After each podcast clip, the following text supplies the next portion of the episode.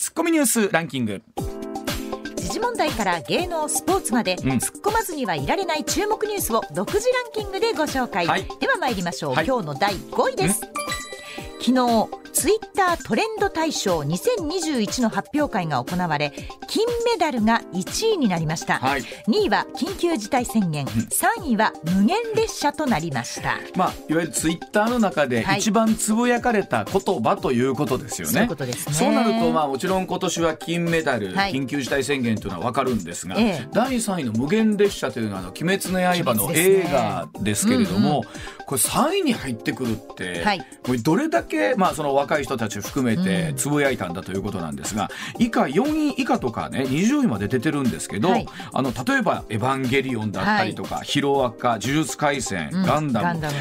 あのなんていうの社会的な言葉よりアニメのセリフだったりとか、ねえこあのタイトルだったりっていうのが多く入ってますから。と思いますね。と思うとやっぱりツイッターっていうのはなんて言うんでしょうそういう世代の皆さんのアイテムなのかな。それもあるし、うん。でやっぱりそのコロナの影響で、うん。やっぱりサブスクと言われるそ,、っちの方に寄っていった感じはしますよね。うんまあするはい、すごいね。やっぱりはい。金メダルはその中でもね、やっぱり抜けてたんやろうな。じゃあそうですね。はい。では続いて第4位政府は介護の人員規制緩和を検討しています、はい。現在は介護施設の入所者3人につき少なくとも1人の職員を配置する基準ですが、うん。これを見直し1人で4人に対応できるようにする案を軸に調整しています、はい IT 技術を活用して介護現場の生産性を高め、社会保障費を抑え人材不足を緩和する狙いがあるとみられています。あのーこの3人が4人にお一人増えるっていうことによって、まあ現場がどれぐらい大変になるかっていうこともあるんでしょうけど、うんええ。またそうせざるを得ない状況も出てきてるだろうし、はい。ね。まあ一方でその IT とかの活用によって、うん。うん効率化できるところっていうのもあるんだろうな、はい。ということなんですが特にまあ我々もそうですよね。いよいよ50代も中盤から後半になってくると、はい。い、ろんなものが現実化しますからね。そうですね。はい、では続いていきましょう。か。では第3位です、ABC ラジオは昨日道場洋蔵さん洋蔵さん、うん。78歳が、はい。来年3月末で「おはようパーソナリティ道場洋蔵です」を卒業することを発表しました、番組は1977年3月にスタート。来年3月で番組45年目に入るところでした、道場さんは9月に脳梗塞で入院し現在も復帰を目指して治療を続けています。今から40年前の小学校の卒業アルバムに私は、えー将来は朝日放送に入って、うん。道場洋蔵さんのような人になりたいと書いて、ねまさか40年後まあね、はい。えーチャンネルというか周波数は別ですが、うん。同じ時間帯をやらせていただくことになるっていうのは本当にもう夢のような。だそう着々と人生の夢を叶えてますね、うわちゃんはね、そういう意味で。いいところはね。いやいやいやただ本当でもねそれで言うとまさか本当まあ道場さん僕が10月始めた時には、はえっ、ともうすでにお休みに入っておられたのでうん同じ時間帯に喋らせていただくっていうことが今できてないんですけど、はい本当にもし機会があれば、うん。同じ時間帯にぜひ復帰をいただいて大先輩の裏ではい。改めてやらせていただきたいなということを感じております。うん。えーもう本当寂しいと同時に、はい。やでもやっぱりねどっかで戻ってきてくださるんだろうなということを楽しみにしたいと思います。はい。では、第2位です。大阪市のビル放火殺人事件で容疑者の自宅に京都アニメーション放火殺人事件を報じる新聞紙面が残されていたことが捜査関係者の話で分かりました警察は手口を真似た疑いがあるとみていてます。あのいろんな情報がね新しく入ってくるにつれ、はい。なぜこんなことが起こったんだということを考えるんですけど、はい。うん、考えてもなんていうんですか結果が出てくるね変わることではないんですけれども、まあ、例えばこうなって考えると例えばそのガソリンを買うのに、はい。まあ、バイクに積むはずだったみたいなところも含めてなんですけど、法律で取り締まれるところとそうですね。ね、とはいえ規制をあまりにも厳しくしすぎるとはい。世の中不自由になることもたくさんあるし、ってはい。本当考えさせられることがたくさんあるニュースですよね。ですよね、ここうんがね、はい。はい、では今日の第1位です。過去最大となる今年度の補正予算は昨日参議院本会議で採決が行われ賛成多数で成立しました今年度の補正予算には新型コロナウイルスの影響を受けた人などへの支援策が盛り込まれ一般会計の総額は35兆9895億円に上り過去最大となりました、えー、この10万円の給付は一体どうなんねんということはい。ろいろあったんですが、はい、まあ、これによってその法律というかね予算の裏付けもできたということなんですけれどもそ、ねうん、まあ、そんなお話も含めましてこの後常念さんにお話を伺ってまいりましょう。6時22分になりました上泉雄一のエーナー MBS ラジオがお送りしています。さあそれではここからは常年塚さんとお電話つながっております。常年さんおはようございます。おはようございます。おはようございます、えー、年末の特番を実は先週取らせていただいて、ね。えー、スタジオでありがとうございました、はい、向川さんにもちょい見せしましたけどね。ありがとうございました。本も届けました、ありがとうございました。じっくり読ませていただきます。よろしくお願いします。金持ちになれると思います。あれを読めば。でも考えたらあの時常年さん高橋さん、はい、須田さん石田さんで私と、はいおっさん5人で。おっさん5人で。濃かったですよね、濃かったですね、うん、空気はちょっと薄かったかもしれませんね。やっぱり。さあそれではあそんな話もございますけれども、はい、常念さんに昨日今日のニュースを振り返っていただきたいと思います。まずこちらでございますさあ個人の金融資産が1999兆円余り過去最高更新ということでございます、えー、日銀3か月ごとに公表する資金循環統計によりますと、うん、個人が保有する銀行預金や株式保険などの金融資産今年9月末の時点で過去最高の1999兆8000億円。もう大方2000兆円ということになりますよね、ね。うん、えー、増えた理由新型コロナの影響で消費が抑抑えられて預金が増えたほか株価の値上がり金融資産の価値を押し上げたということでございますがさあまずは常念さんこの数字どう我々見ればいいでしょうか、はい、いやこれね、うん、まあ金額すごく大きく見えるでしょ、はい、で昔よりも増えてるように見えるんですけど、うん。実はもう全然しょぼいんです。え、うん、そうなんですか、うん、はい。あのー、ここのね、この30年間で、まあ大体2倍ぐらいになってるんですけど、はい、2倍ってすごいって思うじゃないですか。思います。でもアメリカって7倍ぐらいになってるんですよ。うん、おお。え、それはまたなんでそんなに差がつくんですか？うん、え、まあ日本デフレだったでしょ？長いこと、はい。その時ほとんど横ばいなんですよね。あとね伸びの角度もあんま大したことないのね。なんか、うん、じゃああんまり手放しに2,000兆すげえっていう感じじゃないわけですかこれは。そうです。でねこれ中身を見てもらうと分かるんですけど、はい、あの8割方よあのあの預金ね、要は貯金と、あと保険なんですよ。保険とか年金。はい。はいはい。うん、でね株とかに投資してる人って2割ぐらいしかいないのね。そうですね。割と少なめですよねグラフ少ないでしょ、うん、ってことはもうあのひたすらあのお金を死蔵して使わないで取っといただけ。現預金がね1072兆円って半分ぐらいがもういわゆる半分以上ですね。もうざっくりと現金ということですよね。はい、いや預金ですから、はい。これはみんな不安なんです。ということですよ。持っておきたい。これでも、はい、昔から常連さんね、ほら、我々日本人ってというか、はい、あんまり株式の運用とか、うん、資産運用っていうのを、まあ、正直僕もそんなしてないし、私もです。ちょっと怖い、えー、そう怖いイメージあるんですよね。そうなんです。うん、もうねおっしゃる通りで、なんで怖いか教えましょうか。はい、なんで？あのバブルの時にね、うん、結構痛い目にあった人がまだ生きてて。それからねバブルが終わってからね、はい、まあ、約20年ぐらい、うん、そろそろチャンスだと思ってリスク取った人が全滅してるんですよ。えそうなんですか？うん、であの小泉内閣の時ちょっと報われたけど結局最後リーマンショックで足元救われ。でアベノミクスの時は成功したんです。はい、うんうんでもう私はアベノミクスまで粘ったんで最後もう全部取り戻しましたけど、素晴らしいということはこの2000兆のうち100兆ぐらいは常念さんだったりするんですか、ね、100兆はないですけどさすがに。100兆あったらすごいですけどね。でもそう。でこれもすごいだからみんなあのその時の厚物に懲りてナマスを吹いてるんですけどでもその厚物に懲りてナマスを吹く吹く状況を作ったのは誰かといえば政府と日銀なんですよ。政府と日銀が長いことデフレ脱却をせずに、うん、良いデフレ論とかね90年代の後半とか、はいはい。うん、わけわかんないこと言ってデフレ放置したんで、はい、またあれに戻るんじゃねえのっていうことはみんなおっかなくてですね、うん、あ。のお金で株買えないんですよね。どっかでね、現金って、お持っとくと安心ってあるじゃないですか。最後の最後、強使えるのは現金だみたいなところって、ね、気持ちとしてありますよね。はい、だからあの現金を持ってると不安になるような世の中作らないと、これどうにもなんないんですよ。うん。あ現金だと作れるのは日銀だけです。はい。これ例えばね何をもって理想かって難しいと思いますけど、はい、どれぐらいの割合が今半分の現金っていうことなんですけど、はい、現預金ってことなんですけど、はい、どれぐらいになったらいいもんなんですかね？これねあの株と現金逆転するぐらいじゃないとダメですよ。えそんなにですか？うん。だって現金持ってて得な世の中ってどんな世の中ですか？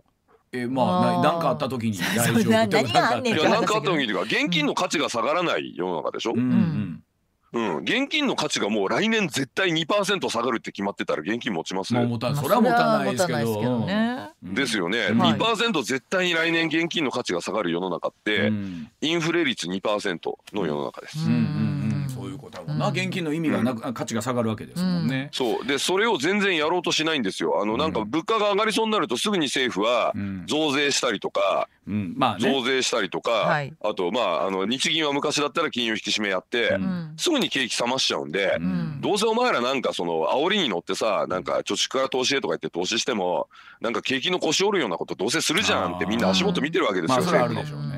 でこれ、うん、今日今回やる半分およそ半分が、うんどうだろうな。4割になるっていうだけでも相当僕、ハードル高いような気がするんですけどね。はい、うん、それだから4割にするにはどうすればいいかというとですね、うん、方法は多分一つしかなくてね、うん、私を日銀総裁にするしか前から言うとる出ました。今日も出ました。あの、どうでしょう常連さん。多分ないやんかそれ。ないですかね。もう一個あるんですけどね。もう一個何？私を財務大臣それもないやんか、ね、普通に考えたら多分 ないすか？多分ないと思うのよ、はい、多分、ね、そうですかね。多分ないと思うので。でもね常念さん、うん、最近の私の周りにいる若い子たちは、うん、あの、はい、大きな投資ではないけれどもあの、はい、FX 的な小さな投資をすごくやってる人が多いんですよ。はい、でそうですね。20代とか30代ぐらいまでの人たちが割とやってる。これはどうですか？これはどうですか？あのですね FX みたいな危ないやつをやってる人もいるんですけど、あのドルコスト平均法といってですね、私がおすすめの投資法をやっている若い人はすごく多いですね。どういうやつ？ドルコストえっと毎月同じ日にですね、同じ金額を買い続ける。ドルを？えー、じゃなくてね投資信託投資信託。はい。どんな投資信託かというとねインデックス連動の投資信託といってですね、はい、えー、売買手数料がタダで、はい、日経平均とかトピックスっていう指数に連動している投資信託。これは指数に連動してるってことはその指数を構成する銘柄例えば日経平均なら225銘柄、はいはい、トピックスだったらまあ1000銘柄以上を全部買ってるのと同じなんで、はいはい、リスクはだいぶあの抑えられるんですね。うんうんはい、でこれをねもう10年買うつもりで毎月同じ日に同じ金額買い続けるっていうところがポイントです。うん。そうすると若干の当然上がり下がりは出てきますよね、うん、10年のはい、若干の上がり,、上がり下がりを吸収して、うん、えー、時間の平均値を取れるので、うん例えばこれをリーマンショックのね、暴落の直前から始めた人は、うん、今多分2倍か3倍になってますよ。あの緩やかに右肩が上がっていくという前提ですかこれは？そうですね、うん、10年ぐらいのスパンで考えると23年マイナスになることあるんですけど、うんうん、残り半分ぐらいでねそれ埋めたまりあるぐらいドーンと上がるんですよね。あのなんていうんですかねなかなか金融資産のね、うん、勉強というか、はい、ノウハウって、はい、結局誰にどう教えてもらうねんってあるでしょ？そうなんですよ、ね、あの私もねそう思います、うん、あの教えてもらわなくてもいいと思います、うん、言うことだってみんな違うもんそうそうそう、ね、そうそう。でねなぜかというとね、うん、まあ、上泉さんもあの向川さんもね、古い時代のことを覚えてると思うんですけど、はいはい、1988年から NTT 株のブームありましたよ。ね、ありましたね、猫も杓子も行きましたよね、はいはいねであれって誰かが教えて習ってやったと思います？あなんか当時でもなんかいいらしいぞってまあ僕らまだ高校生中学生ぐらいだったからだけど、口コミというかみんなやってるからみたいな感じなのですよね、はい、あの円高不況の時がちょうど私が高校1年生か2年生ぐらいの時で、でその後まあ株がだんだん上がってくるんですけど、あの個人投資が増えるきっかけになったのはあの NTT 株の放出なんですよね。確かにそうですよね。うん、であれで確かねえっと80何万とかが300万になったんですよね。うん、そうそうなんか子供心になんかすげえ金額だなと思ったのを覚えてます。はい。であのご近所の誰々さんは300万儲けたらしい。そうそうそう、えー、みたいな感じで。うんでそれで我も続けって言ったら、うん、第二次放出第三次放出は全然上がんなくて、うん、ちょっと上がったんですけどすぐ下がっちゃって、うん、でその後90年からもう株価が1万円以上大暴落して、って感じだったんですよ。そうですね。うん。であれがだから一時的に下がっても23年でまた戻ってやっぱりほら持っててよかったってなれよかったんですけど、はい。その後7,000円とかまで下がっちゃいましたからあー。10年以上かけて。もうそうなるとね、うん、もう我慢できない。株ってほら絶対に上がるもんじゃないし、ねうん保証するものじゃないとはいえね、あのだからせ、ん。そうなんですよ。政府が株下がるような政策を平気でやるんで、うん。で岸田さんがまたほら金融所得課税とか株下がるような政策を平気で言ってるでしょ？しつこくしつこく。これフラグ立っちゃうわけですよ。あやっぱ現金で持ってた方がいいなってなるわけですよ。あーまあね、まあ、ただ本当にこの1070兆埋まって埋もれている現金っていうのはうまく活用すると、うん。なんだろういろんな形で資産がねまた増えてくると思うんですけどもね。そうですね、まあ、だうまく活用するには、うん。岸田さんはもう増税全部諦めますと、うん。もう別のやつに俺入れ替わりましたぐらいの勢いで、うん。増税全部諦めて、うん。もう日銀がインフレターゲットを達成して、もうプラス1%、物価上昇率3%になるまで、一切増税しませんとかやれば、うんそれはもう現預金なんか持ってるのバカバカしくて、あそうやね。あの株で儲ける人出てくるので、あこんなことやってちゃダメだってみんな気づきますよね、うん。教育なんかしなくたって。ね。でも改めてこの2000兆近い1999兆という数字が出ると我々すげえと思うんですけど、あのこんなもんじゃないというところなんでしょうね。そうです、はい。しょぼいんで騙されないでって思います。はいはい。じゃあ続いていきましょう。こちらでございます同じくお金の話でございます、うん。前澤友作さん地球に帰還総費用は100億円超え。さあ国際宇宙ステーションに滞在していた医療通販サイト ZOZO のお創業者実業家の前澤友作さん。日本時間の正午過ぎロシアのソユーズ宇宙船でカザフスタンに着陸をいたしました。日本人の民間人としては初めて ISS 国際宇宙ステーションに滞在いたしまして12日ぶりの帰還ということなんですが。まあ2000兆のお話の後100億円というともうだんだん桁が分かんなくなってくるところがちょっとあ分かんないわるんですけども、この100億というのは改めて一口にどうですか？常念さんどうお考えになります？まあ2人分ですけどね。うん。ええまあでもこれぐらいでいけるようになったんですね。ねえ。これぐらいでいけるようになったんですね。って言ってみたいわ。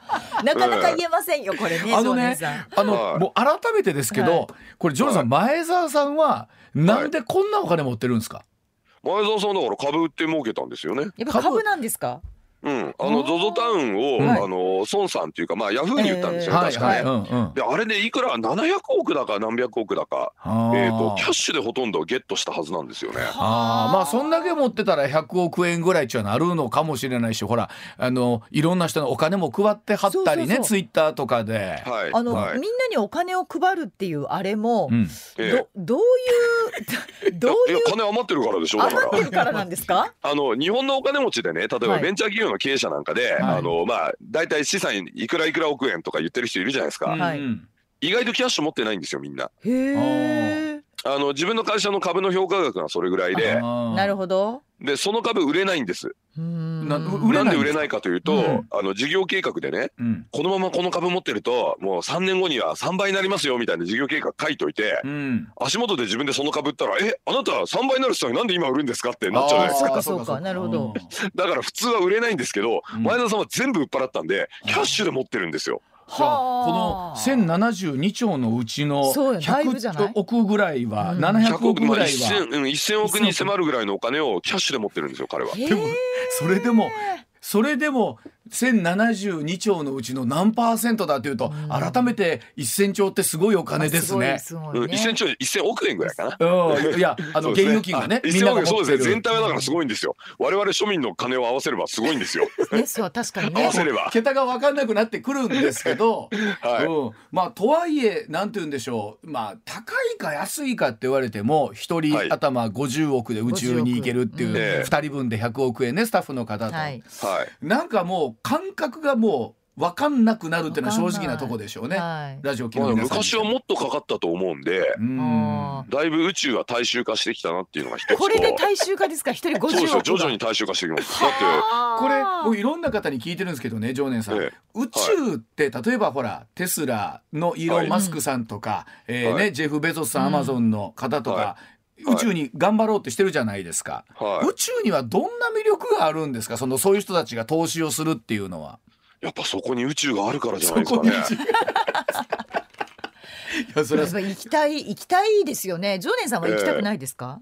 いやこれね行きたい行きたくない以前の問題としてね、何？宇宙飛行士になるのってすげえ大変そうだったじゃないですか。はい僕らそうでしたでも前澤さんとか一緒にいた平野さんとか普段仕事しててろくにトレーニングしてないのに行けちゃいましたよね。うん、そうなのよ、ね、うん、うん、実は宇宙って行くのそんなハードル高くなかったっていうことが分かったのが大きいんじゃないですか。あのそれこそ JAXA が久しぶりにね十数、ええ、な13年ぶりかな、宇宙飛行士の採用を、はい、計画しているということで、はい、例えば今までだったら身長の制限だったりとか、例えば学歴にしてもちゃんと理系出てないとダメですよとか、英語できなきゃダメですよ、全部一旦条件取っ払ってっていうことで。ええ。ー、採用もう一回するということなんです緩和したんですよね、はい、そうですよね。まあそれはだから前澤さんでもいけるから、うん、うん、だからあのそういうなんか振り落としの条件も実は緩和してもいけていたのではないかみたいなそんな感じですかね。でも行くとやっぱりほらね海外の人とコミュニケーションも取らなきゃいけないし、ね、結局英語はできた方がいいわけですよね、まあなんか実験したりしなきゃいけないですもんね。あのその研究員として行くとその研究をしなきゃいけないからいろいろこう能力が必要だだけで,、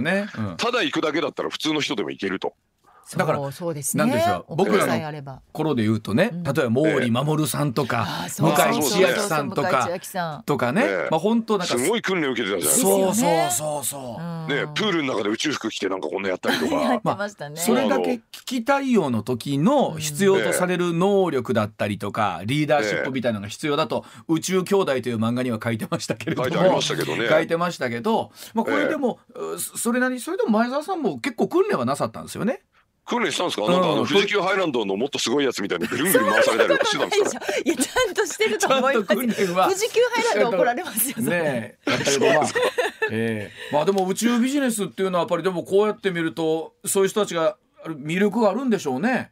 ええ、あのね、うん、宇宙、宇宙のね、あの宇宙に行くための技術って、1970年代ぐらいからほら宇宙って言ってんじゃないですか。まあ60年代後半ぐらいか。はい。はいはい、だから技術自体はすごいレガシーで、うんで、あの、使ってるコンピューターとかも、もう絶対動くやつって感じで、結構古いやつ使ってたりとかするんですよね。ああ、なるほど。はい。うん。で、北朝鮮ですらロケット飛ばせるぐらいなんで、まあ、技術的には、まあ、なんか、まあ、大したことないって言ったら申し訳ないんですけど、そんな最先端の、そう、なんていうんですか、こう、なんか量子コンピューターとか、ああいうのから比べると、まあ、もう随分もう50年とか60年前ぐらいからやってる技術なんですよね。そうか、故障したら困るもんな。絶対困る。絶対故障したら困るってことは、比較的安心安全のものじゃないと無理ってことですもんね。そういうことです。でもこの間も見たんですけど、あの旅行雑誌のルルブが、ルルブ宇宙っていうのを出したんですよね。私びっくりして何が書いてあるんだと思ってまだ買ってないんですけど、ルルブ宇宙は絶対買って帰ろうと思って。でも向川さん行きそうやな。そう行きたいなとは思う。あんた来年ぐらい行ってそうやお金の問題があるけどね。お金さえなんとかなったら行きたいわ。わかりました。じゃあ続いて宇宙の次はタイムマシンじゃないかなと思ってあ確かにいいですね。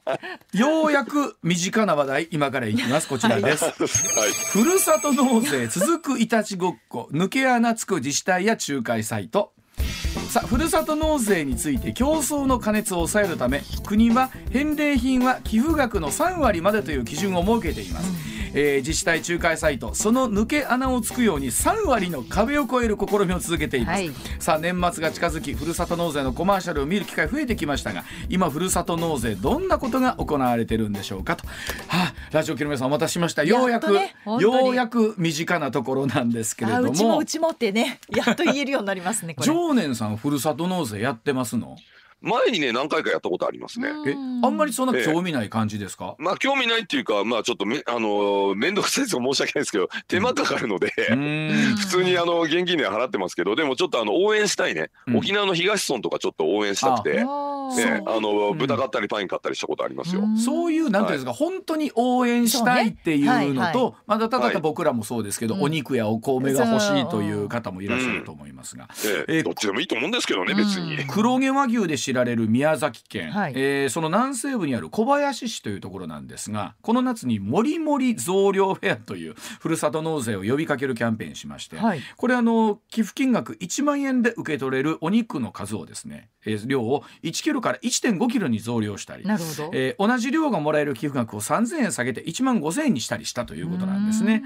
えー、国があの2019年に返礼品は寄付額の3割までという3割ルールを、まあ、厳しく守らないとダメですよということを通達したんですけれども、うん、2020年になりましてコロナ禍で、まあ、売り上げが減ったあこの、ね、農林水産物の支援をする事業ということでその分若干は割増していいですよということになったそうなんですけれども、まあ自治体の苦労というのも見えますね。この税収をどういうふうにして補っていくかっていうのは自治体にとっては大きな話ですもんね。うん、うん、苦労してね、いろいろこう新しいこと考えて、うん、でなおかつあの競争があってね適切な、はい、でこうダメなところは競争に負けてあこのやり方はダメなんだって分かるわけじゃないですか、市場的なシステムで、何が問題ですか？もっと競争した方が俺いいと思うんですけどふるさと納税。だから、その、えー、もう過度になりすぎて一旦こうやめましょうかともうちょっと落ち着きましょうとなったんですけど、うんうん、なんで過度になるとダメなんですかね？もっとサービスしていいんじゃないですか行政は国民に。ねまあもともとの趣旨から、ね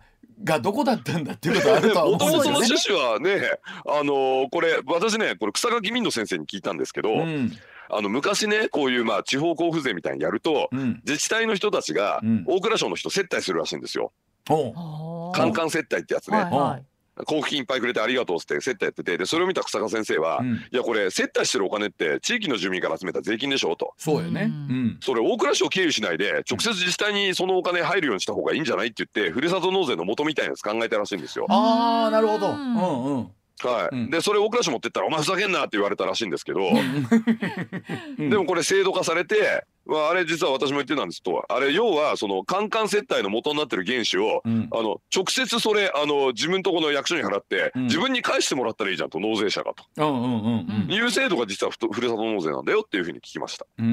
まあどっちにしろ我々にしても、地元の住んでるところのね今住んでるところに納めるでも、どこに納めても、はい、どこに納めても。我々の手元のお金の出出るところは変わらないわけで、はい、そうですね、はい、したらそら肉くれるんだったら、それは肉もらった方がいいですよね。っていうことになりそれで小林市のほらなんかあの畜産農家がすごい頑張ってその売り上げを得てね、でそれで美味しい肉いっぱい作って。うんでそのふるさと納税のベースがあるからちょっとリスク取って海外行ってみようとかなったりとかすれば、うん、地域の振興にもすごいいいじゃないですか。でこれやっぱりどうなんですかね、えー、っと例えば本当都市部からは、まあ、その分まあ流出するわけですよね。自分のところで入ってくるはずのものが入ってこなくなるわけですから、都市部に都市部も頑張ればいいんじゃないですかね。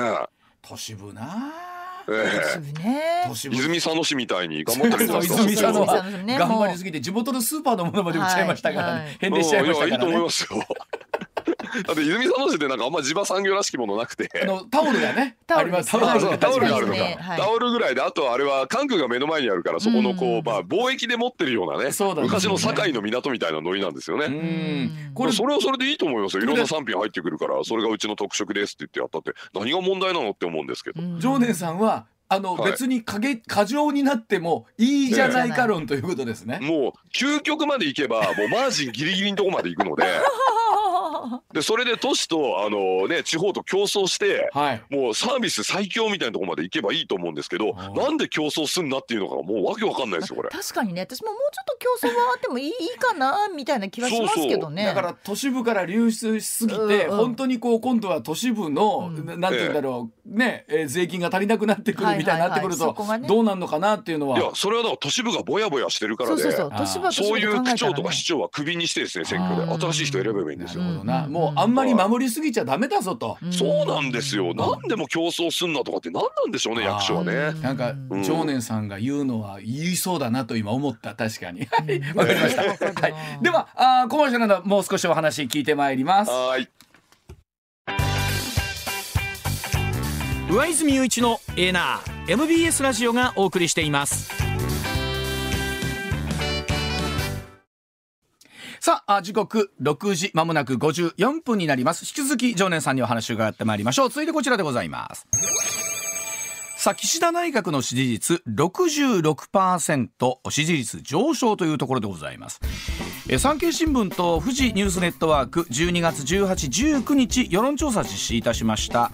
岸田内閣の支持率が前回調査と比べまして3.2ポイント上昇しました。66.4%不支持率26.2%というところでございまして毎日新聞が18日に行った世論調査岸田内閣の支持率54%こちらも11月の調査から6ポイント上昇しているというところでございますさあ常念さんまあいろんな世論調査ありますが、はい、えー、総じて上昇してますね。はい、そうですね、うん、なんか去年あたりからもう世論調査の傾向というのは決まっていて、うん、はい、あの新型コロナの患者数が増えると支持率が下がる。うん、確かに。えでその逆は、えー、支持率が上がると。うんうん、だだけだと思います。まあなんででしょうトータルで国のまあ責任者と考えたらそうなるのもあるのかな。えうん、なんか政策とか見てなくて、うん、感染者数の増減だけ見てんじゃないですか国民は。